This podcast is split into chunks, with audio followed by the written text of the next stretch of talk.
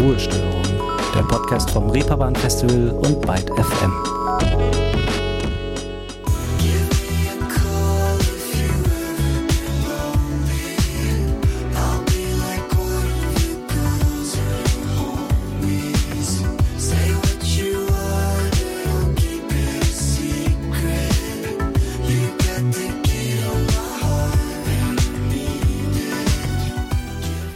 Vielleicht kennt ihr diesen Song, One of the Girls von Troy Sivan, ein australischer Sänger, der vor kurzem erst sein aktuelles Album Something to Give Each Other veröffentlicht hat und damit auch diesen Song.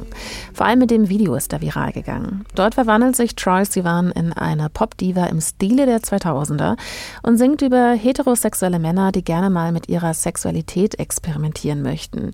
Er singt aber auch darüber, sich für diese Liebhaber so zu verbiegen, wie sie es gerne hätten, obwohl es für ihn selbst kein Experiment ist ist und oft dazu führt, verletzt zu werden oder sich leer zu fühlen.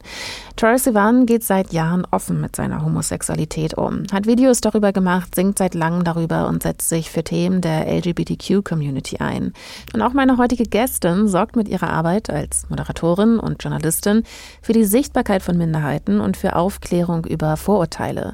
Die Rede ist von Maria Popov. Und als queere Person hat Maria auch einen ganz persönlichen Blick auf diese Themen. Wenn ich euch das aber nun nicht über sie erzählt hätte, was würde Maria selbst sagen, was man über sie wissen muss, wenn man sie nicht kennt? Wenn man mich nicht kennt, dann äh, sage ich meistens, dass ich Maria Popov heiße, dass ich Journalistin bin und Moderatorin. Ähm, und je nach Kontext ähm, erzähle ich Dinge von mir, die irgendwas mit meiner Identität zu tun haben, mit meiner Herkunft oder dass ich Kaffee mit Hafermilch sehr gerne trinke. Das ist also Maria Popov, Moderatorin und Journalistin, die gerne Kaffee mit Hafermilch trinkt. Vielleicht kommt euch die Stimme sogar aus ein paar Video- oder Podcast-Formaten bekannt vor. Im Podcast Stand der Dinge spricht sie zum Beispiel mit Kollegin Valerie Höhne jede Woche über die wichtigsten News der Woche aus Politik und Popkultur. Seit 2016 ist Maria aber auch für die queer-feministische Jugendtalkshow auf Klo aktiv, bei der tatsächlich auch eine Toilette eine Rolle spielt, zumindest als Kulisse. Zwei Menschen sitzen in einer Klokabine und reden ganz ungeniert über das, was sie beschäftigt. Über Freundschaft, Sex, Liebe, Mental Health, Zukunft, Politik. Darüber, was es zum Beispiel eigentlich heißt, non-binär zu sein oder auch wieso die Flüssigkeit in Tamponwerbung lange Zeit blau war. Dabei geht es darum, Aufklärungsarbeit zu leisten und mit Klischees aufzuräumen. Und auch im Videoformat Quotes vom Reeperbahn Festival geht es darum, Missstände und soziale Probleme aufzuzeigen und aufzuklären. Die ModeratorInnen des Formats laufen mit ihren InterviewpartnerInnen durch Hamburg und sprechen über Themen rund um Geschlechterungerechtigkeit, Diversität und Empowerment. Und zu diesen gehört auch Maria Popov. Ihr merkt also vielleicht, Maria ist als Journalistin sehr aktiv und leistet viel Aufklärungsarbeit. Aber wie ist sie überhaupt dazu gekommen? Ich bin gar nicht so über den klassischen Weg eigentlich in den Journalismus gekommen, wie das oft so erwartet wird. Ne? So das Volo von zwei Jahren, am besten noch irgendwie beim WDR oder ZDF selbst und so weiter. Ähm, ich habe Medienwissenschaft studiert, weil ich einfach nur dachte, ja, irgendwas mit Medien wird schon passen. Ich hatte aber eigentlich gar keinen Plan. Ähm, aber ich hatte viele Talente, von denen ich mir damals noch gar nicht so richtig bewusst war, dass sie mir später als Moderatorin total helfen werden. Ähm, ich habe dann Dokumentationen und Reportagen mit meinen Freunden eigentlich gemacht, die unsere komplette Freizeit und manchmal die komplette Nacht äh, gefüllt haben. Wir waren damit relativ erfolgreich und haben die halt so an irgendwelchen Preisen eingereicht und so. Das, da habe ich dann gemerkt, ach krass, Film ist also mein Medium. Und damit habe ich mich nicht nur akademisch dem Medium Film und Fernsehen genährt, sondern eben dann auch in der Praxis. Und dann bin ich so richtig zu meinen ersten Berufserfahrungen gekommen, weil ich mich durch diese klassischen unbezahlten Praktikas durchs ZDF geangelt habe äh, und da sehr wenig äh, in den Berufseinstieg mitnehmen konnte, wo ich wirklich so hands-on Sachen machen kann. Aber hands-on war dann soweit, als ich nach Berlin gezogen bin, um bei Auf Klo, einem queer-feministischen Format auf YouTube, Redakteurin zu werden. Und da habe ich dann das erste Mal Interviews geführt, hinter der Kamera, dann irgendwann vor der Kamera, war Redaktionsleiterin und habe das Projekt ganz lange federführend geleitet. Ähm, und jetzt bin ich frei. Ja, das ist, der, das ist mein Weg gewesen. Es hat also eins zum anderen geführt, wie das meistens so ist, und nun steht Maria dort, wo sie nun eben ist. Das erklärt aber noch nicht, wie Maria überhaupt dazu gekommen ist, queere und feministische Themen mit Journalismus zu verbinden. Eigentlich habe ich eine mega feministische Mama, aber das wussten wir beide halt nicht. Äh, ich habe mich erst in der Uni politisiert, weil wir dazu gezwungen wurden, dazu gebeten wurden zu gendern in unseren Hausarbeiten. Und das habe ich überhaupt nicht gerafft. Warum, weshalb, wieso. Und ich bin sehr dankbar für äh, die Professorin Judith Ackermann, die äh, besonders so im Gaming-Bereich, aber eben auch in der Medienwissenschaft ganz tolle Sachen macht, ähm, mir damit einen Weg geebnet zu haben, Fragen zu stellen und sehr spannende Antworten zu finden und Diskussionen zu führen. Und ähm, dann bin ich in die feministische Filmwissenschaft reingekommen und habe so erst so ein bisschen über Heteronormativität gelernt, die Erwartung, heterosexuell zu sein. Was bedeutet das in unserer Gesellschaft, aber eben auch in unseren Medien? Das hat mir sehr geholfen, weil ich glaube, sonst hätte ich später im Journalismus total Berührungsängste gehabt mit solchen Themen, die einem oft einen aktivistischen Background unterstellen, obwohl ich gar nicht weiß, warum sich das eigentlich ausnehmen soll, Feministin zu sein und journalistische Arbeit zu machen. Aber das haben viele Kolleginnen von mir schon, weil wir da halt irgendwie unter Druck gesetzt wurden. Und ich glaube, mir waren die Inhalte zuerst wichtig und dann habe ich das Handwerk gelernt, was dafür nötig ist. Für Maria hat es also in der Uni begonnen. Dabei ist dir heute aber eine Sache besonders wichtig. Wenn ich Inhalte mache, dann weiß ich immer ziemlich genau, für was für eine Zielgruppe das ist. Und ich möchte nicht nur für ähm, akademische, gebildete Menschen Sachen machen. Und ich finde es auch, es macht mir auch Spaß, Dinge runterzubrechen und auf einer leichten Art und Weise zu erzählen, weil wir da auch wieder da sind, dass das eigentlich uns alle betrifft. Und wenn ich es zum Beispiel schaffe, in meiner Moderation nicht so zu klingen wie so eine feministische Neunmalkluge, die halt wirklich in ihrem Bücherschrank alle möglichen äh, Sachen von irgendwie total wichtigen, queeren, schwarzen, feministischen AutorInnen das muss nicht jeder wissen, dass ich das alles gelesen habe. Ich muss es niemandem beweisen. Wenn ich es schaffe, das runterzuschrauben und in einer Sprache zu erzählen, die eigentlich total alltagsnah sind, hole ich eigentlich viel mehr Leute ab. Und das ist natürlich auch irgendwie meine Aufgabe, dass die Inhalte, die ich mache und veröffentliche, auch von vielen Menschen gesehen, verstanden wird. So, deswegen ist es irgendwie so ein Win-Win. Aber wie sieht es denn aus Marias Sicht so ganz allgemein aus? Gibt es zu wenig JournalistInnen, die für die Sichtbarkeit von queeren und feministischen Themen sorgen? Oder hält sich das vielleicht auch einfach ganz gut die Waage? Ich finde, wir haben alles gerade. Ich finde, wir haben sowohl den Journalismus, der sich eine Neutralität auf die Fahne schreibt, der finde ich aber oft vergisst, dass du zum Beispiel als weiße Person automatisch in einer Art und Weise in Deutschland erzogen wirst, Privilegien genießt, die deine Arbeit automatisch tränken. Aber da würde ich schon allein mit manchen Kollegen vielleicht aneinander raten, die sich damit auf den Schlips getreten fühlen, weil man auch nicht alle Leute über einen Kamm scheren kann natürlich. Aber eine, eine Neutralität ist sowieso so ein Begriff, den aber auch eigentlich fast alle meine Kollegen und Kolleginnen noch hinterfragen. Ähm, ich finde, das passiert zum Glück schon ganz viel. Es gibt zum Glück ganz viel, zum Beispiel eben junge Angebote der öffentlich-rechtlichen. Äh, für Funk bin ich ganz viel unterwegs und ich bin sehr dankbar, dass äh, Funk Totalinhalte an erster Stelle setzt. Aber natürlich müssen journalistische ähm, Kodexe dabei gewahrt werden. Das geht nicht anders, weil wir dafür halt irgendwie auch eine Glaubwürdigkeit von eben diesem wichtigen Arm der Demokratie ja auch behalten wollen. Und dafür muss schon müssen gewisse Standards einfach trotzdem gelten. Sollte eigentlich selbstverständlich sein, dass journalistische Standards gewahrt werden müssen. Aber wie werden denn queere Themen in den Medien überhaupt abgebildet? Ich bin total dankbar, dass in den letzten zehn Jahren super viel passiert ist, was Geschichten, Recherchen, äh, fiktional und non-fiktionale Inhalte, die auch von queeren Menschen markiert sind, veröffentlicht werden.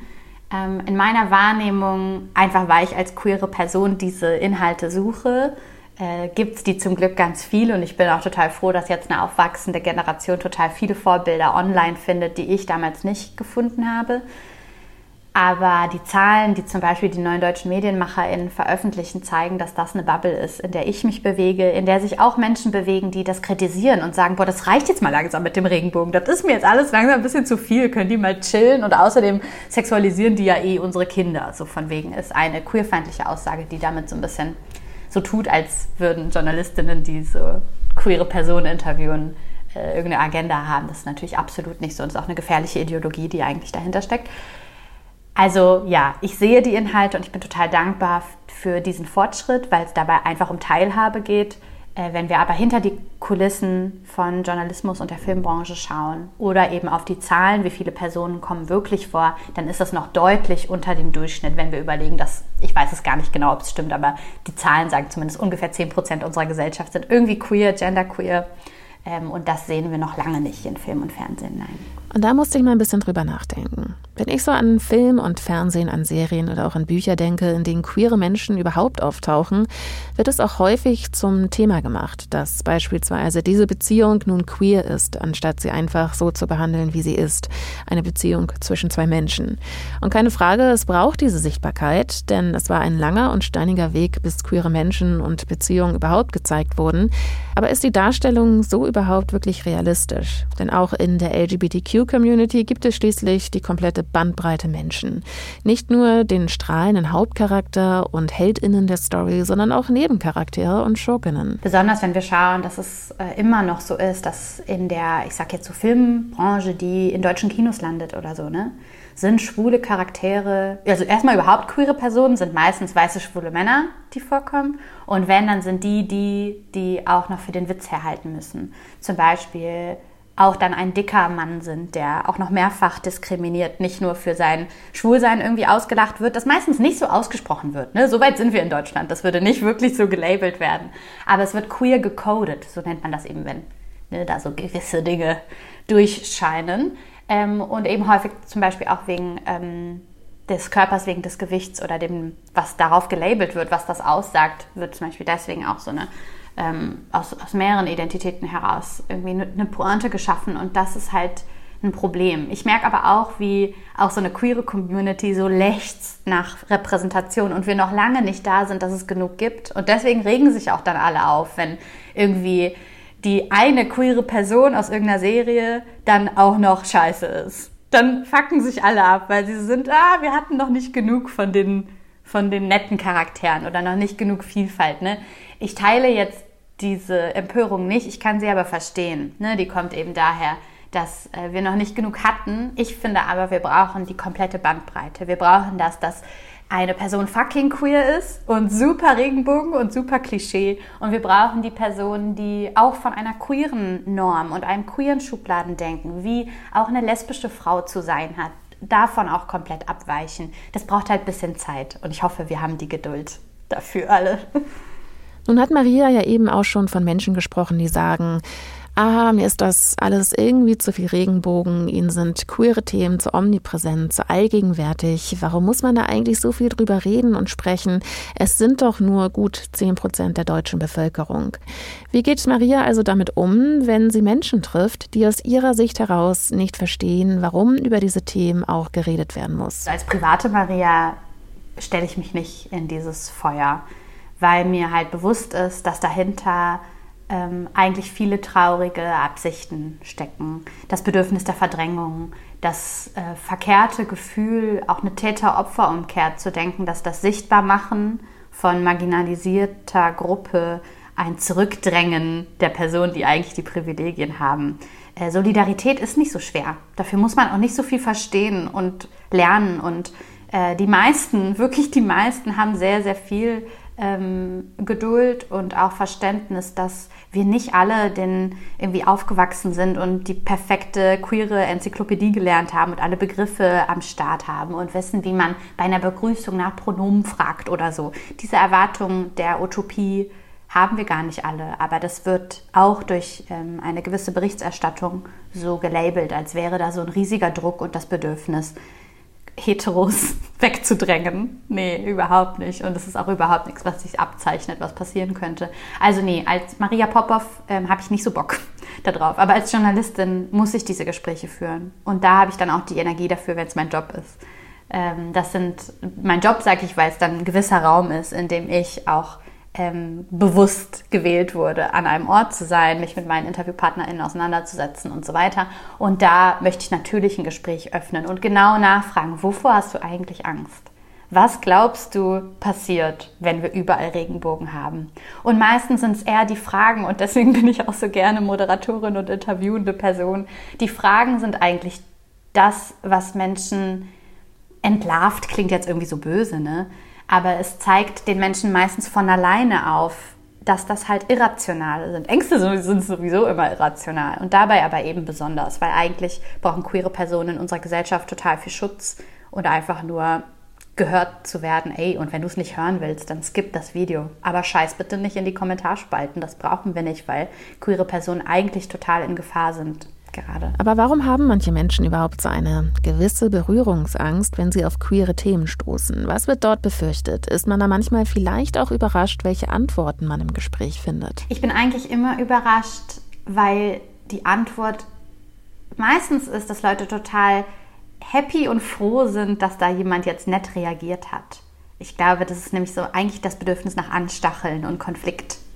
Und wenn ich dann nicht auf den Konflikt einsteige, sondern eine Rückfrage stelle oder überhaupt reagiere in einer Instagram-DM, kommt ganz häufig so, ach Mensch, du antwortest ja, danke. Oh, das hat mich jetzt total gefreut. Nee, kann ich auch nicht genau beantworten, warum ich eigentlich Angst habe. Nee, ich habe auch gar keine Angst. Nö, ach Quatsch. Also entweder so ein Denial, so nee, stimmt gar nicht, was du hier implizierst, und äh, ganz viel Dankbarkeit überhaupt gehört zu werden. Da sieht man, dass es eher um Aufmerksamkeit geht, um eine diffuse Angst, die nicht richtig benannt werden will. Und um diese diffuse Angst oder die Berührungsängste zu nehmen, mit Vorurteilen aufzuräumen, macht Maria ihre Arbeit.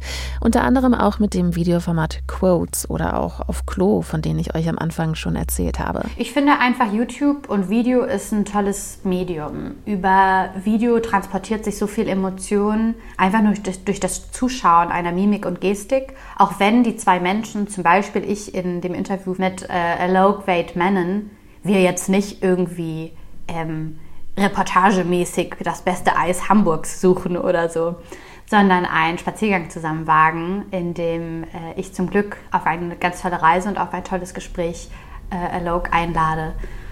Und wir sehen einfach schon allein beim Zuschauen von einer Person wie Alok, dass das Sprechen über diese Themen, wie wir eine Gesellschaft überwinden können, die sehr viel in 1 und 0 in eine Binarität einteilen, wo nicht nur Transpersonen nicht reinpassen, sondern wir eigentlich alle gar nicht reinpassen. Und ganz viele auch strugglen damit und das äh, sichtbar zu machen und dabei eben äh, eine Person wie Alok zuzuschauen in dem Outfit, die Präsenz schon allein, die so viele eben Schubladen bricht und aus Stereotypen ausbricht, die so viele von uns äh, in Ketten legen und leider deswegen auch so viele Leute schon allein von so einer Präsenz irgendwie eingeschüchtert werden. Und deswegen finde ich es total toll, diese Präsenz so richtig auf so einen Präsentierteller zu stellen. Hier müssen wir aber nochmal kurz zurückspulen und mehr über Alok erzählen. Mit wem hat Maria da überhaupt gesprochen? Wer ist Alok? Alok ist schreibender Mensch, hat ein Buch geschrieben, ähm, schreibt auch Poesie, auch Comedy, ist äh, auf, der ganzen, äh, auf der ganzen Welt schon auf Tournee gewesen, sowohl eben mit komödiantischen Inhalten als auch eben mit Analyse unserer Gesellschaft rund um eben diese Themen von einer cis-normativen, zweigeschlechtlichen Einteilung, die in unserer Welt eben, und das finde ich, ist an Alok so besonders, äh, wie Alok immer wieder beschreibt, dass wir alle eigentlich in einem Boot sitzen und Transpersonen so zu exkludieren und zu denken, das ist ein ganz anderer Struggle, stimmt eigentlich gar nicht.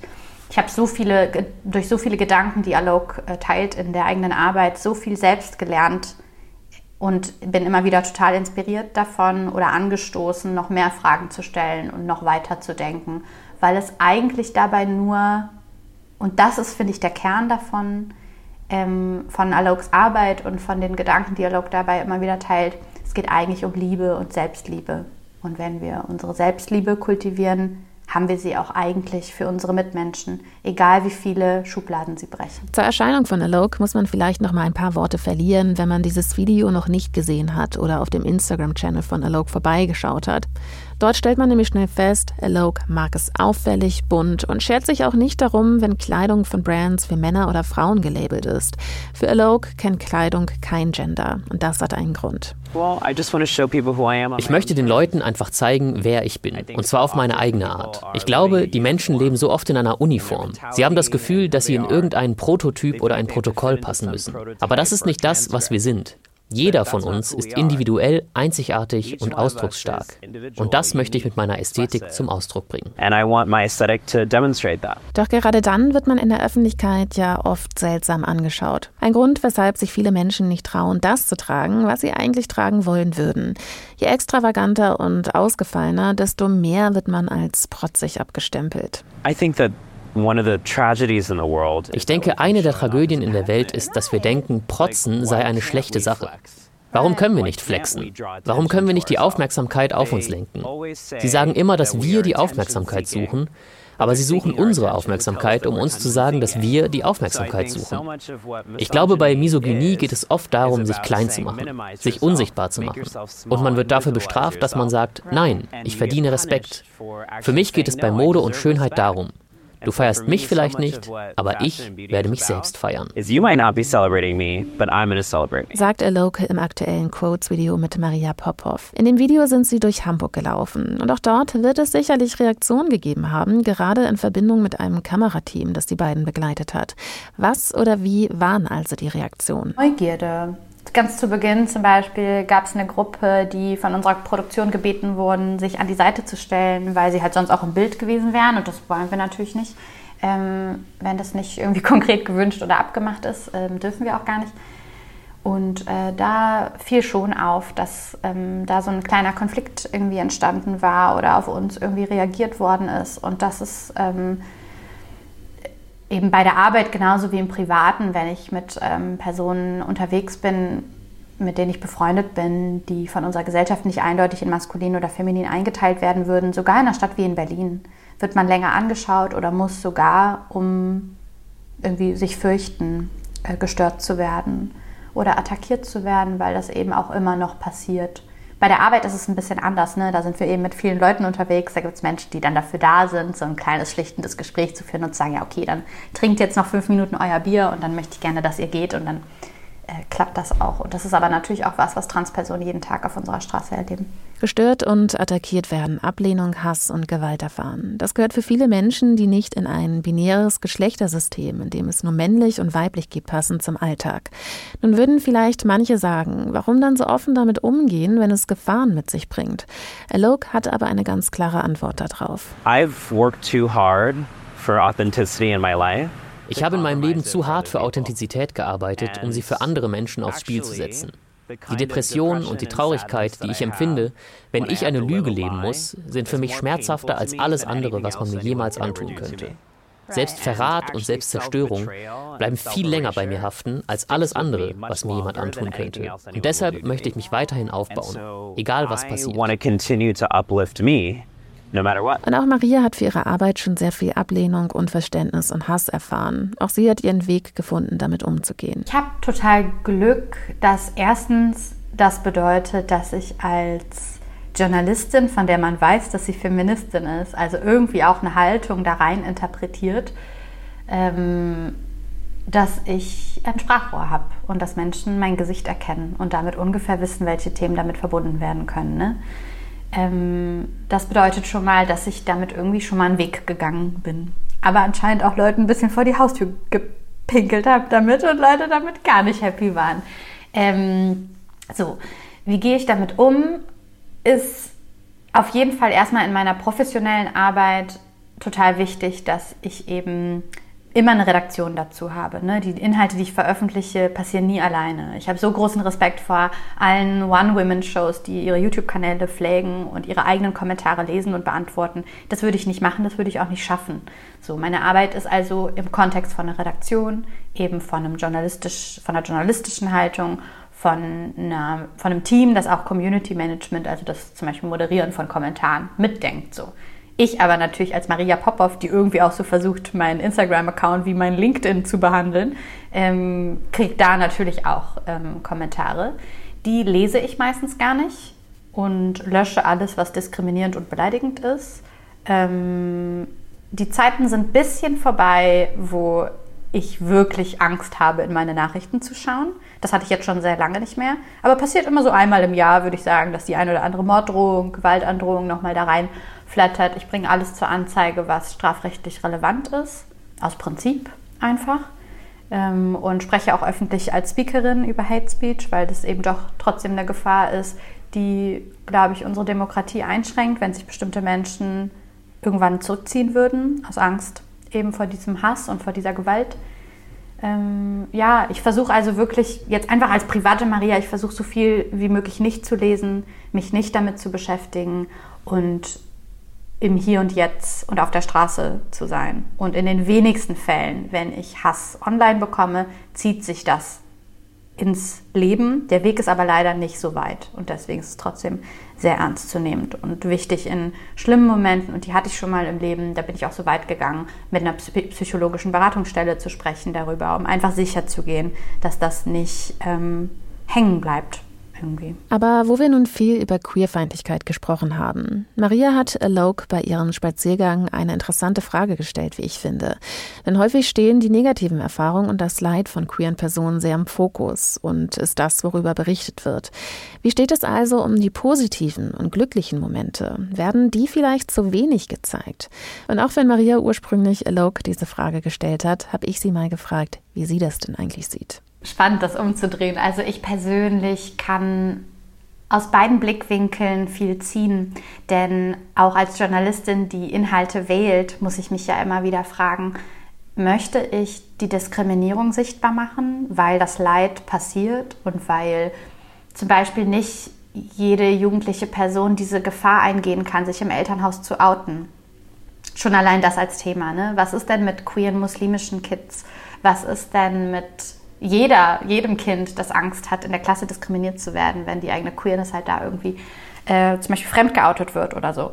So, und ähm, gleichzeitig zum Beispiel jetzt ein sehr gutes Beispiel finde ich, queere muslimische Inhalte, die habe ich sehr viel als Journalistin eben auch begleitet, als Journalistin, die selber nicht muslimisch ist, aber queer, ähm, zu schauen, wie kann man denn da Geschichten erzählen, die sonst oft oder einfach noch nicht so oft erzählt worden. Und da finde ich, muss es beides geben. Sowohl zu sagen, manche Menschen in unserer Gesellschaft schweben in Lebensgefahr mit ihrer Queerness, aber es ist auch eine tolle Freiheit und eine Kultur, sowohl die muslimische Kultur als auch eine queere Kultur, die so feierbar ist, die so schön ist, die so vielfältig und bunt ist, von der wir alle irgendwie lernen können. Und ich finde, da geht es einfach um ja, die Diversität eigentlich wieder eine, eine Vielfalt von unserer Erfahrung. Wir sind alle total vielschichtige Menschen. Und auch ich habe mit meiner Queerness sowohl schmerzhafte Erfahrungen in meinem Leben gemacht, die ich sogar bereit bin zu teilen, aber eben auch sehe meine Zugehörigkeit zu der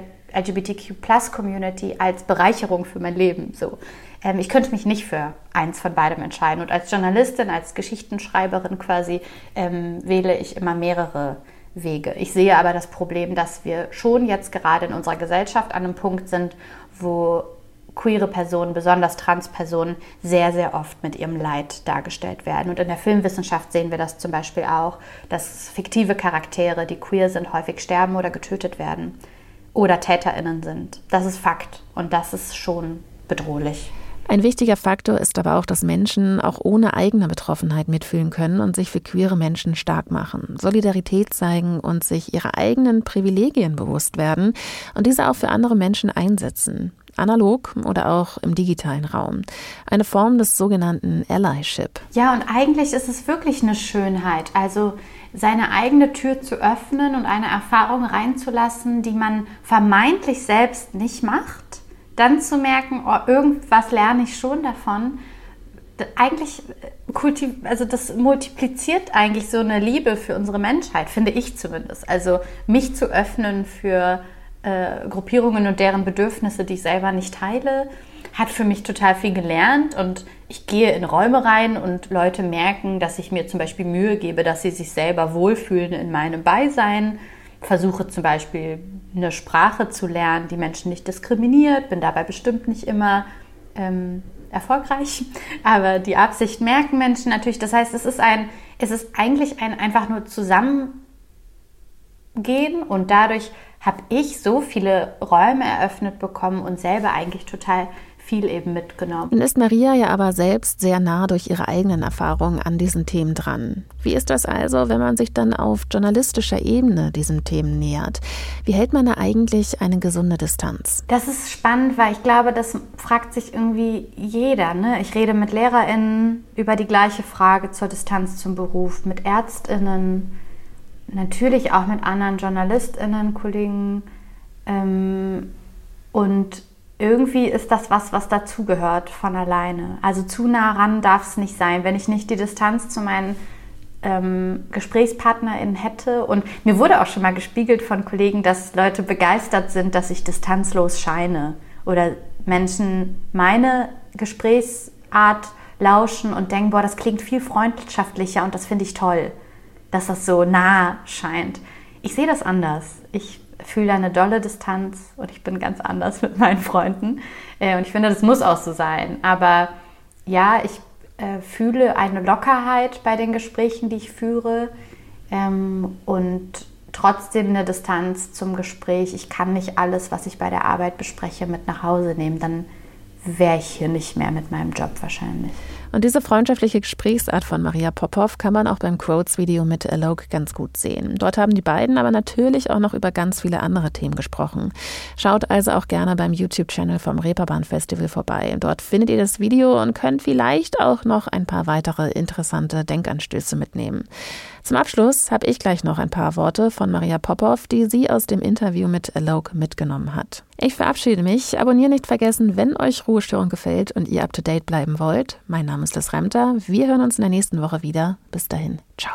Wir dürfen uns alle erlauben, ein bisschen mehr auf uns zu gucken. Wenn wir das wirklich tun, können wir auch andere Menschen mehr zu uns reinlassen. Und jetzt einfach so als private Maria gesprochen, ey, Solidarität ist wirklich nicht so schwer, ne? Es ist einfach nur zuhören. Man muss auch nicht verstehen.